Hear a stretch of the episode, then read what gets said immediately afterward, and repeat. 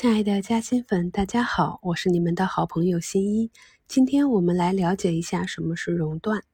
熔断机制也叫自动停盘机制。当作用于大盘时，是指当股指波幅达到规定的熔断点时，交易所为控制风险采取的暂停交易的措施。那我们 A 股历史上有短暂的熔断历史。那真是我们当时散户的血泪史。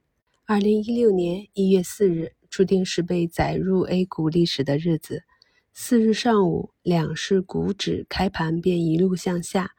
十三点十二分，沪深三百指数跌幅扩大至百分之五，触发了十五分钟熔断机制，个股全面暂停交易。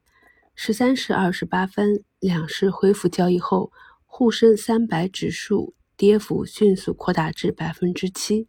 十三点三十三分，A 股触发全天熔断机制，两市暂停交易至收市。仅仅二十一分钟，令当时的交易者刻骨铭心。一月七日早盘，两市大幅低开，开盘仅十二分钟，沪深三百指数暴跌至百分之五点三八，触发熔断机制，两市暂停交易十五分钟。九点五十七分开始恢复交易，股指直线下探，沪深三百指数达到百分之七的阀值，二次触发熔断，A 股提前收市，全天交易仅十五分钟，创造历史。四天四次熔断，两次提前结束交易。我还记得那一天，我们戏称今天只上了十五分钟班就下班了。虽然当时我的仓位只有一点五成，但也是难以逃过劫难。那四天交易时间一百五十五分钟，股民人均亏损十点五三万。美国从一九八八年实行熔断机制至今，只有一九九七年十月二十七日实行了一次熔断机制，而我们只用一天就完成了美国九年要走的道路。A 股在火速推出熔断机制后，又火速的暂停了。